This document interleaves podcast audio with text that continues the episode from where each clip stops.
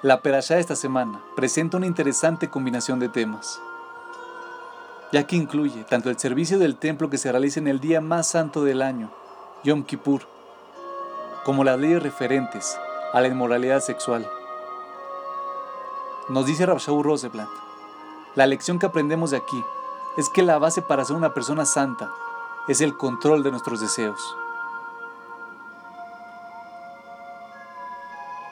A diferencia de otras religiones, el judaísmo no le teme a los deseos, no los considera malos. Ellos son parte de una vida humana saludable, y el deseo sexual en específico es de hecho un prerequisito para la existencia humana.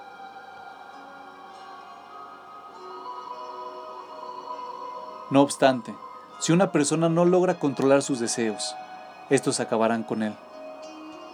Una experiencia sexual puede ser placentera y significativa, pero la inmoralidad sexual puede ser por el contrario enfermiza, destructiva y puede terminar dominando la vida de la persona.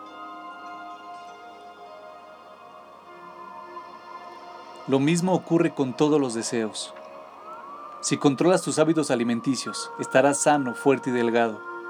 Si das rienda suelta a tus deseos, estos te harán obeso y acabarán tu salud y autoestima. Duerme el tiempo necesario y te sentirás fuerte y con energía. Si permites que tu deseo de dormir te controle, perderás grandes cantidades de tiempo y estarás dormido aun cuando estés despierto. Da lugar a una ambición por el dinero que sea limitada y con sentido y serás conducido al éxito. Deja que el dinero mande y te tornarás insensible, egoísta y terminarás poniendo en riesgo tus valores morales.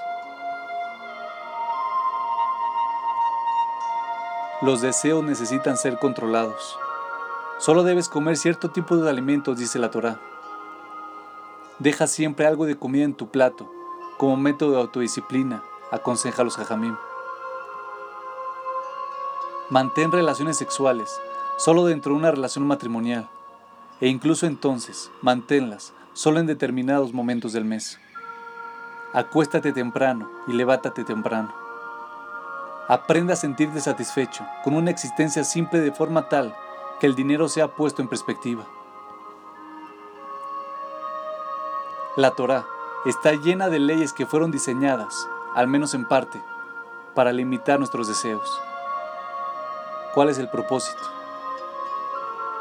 Aquel que controla sus deseos puede elevarse hacia la santidad y aquel que no logra se encaminará hacia una vida de inmoralidades.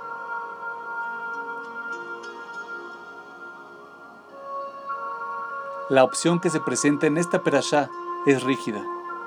Puedes elegir el autocontrol y la santidad de Yom Kippur, o bien puedes elegir la inmoralidad de las relaciones sexuales ilícitas.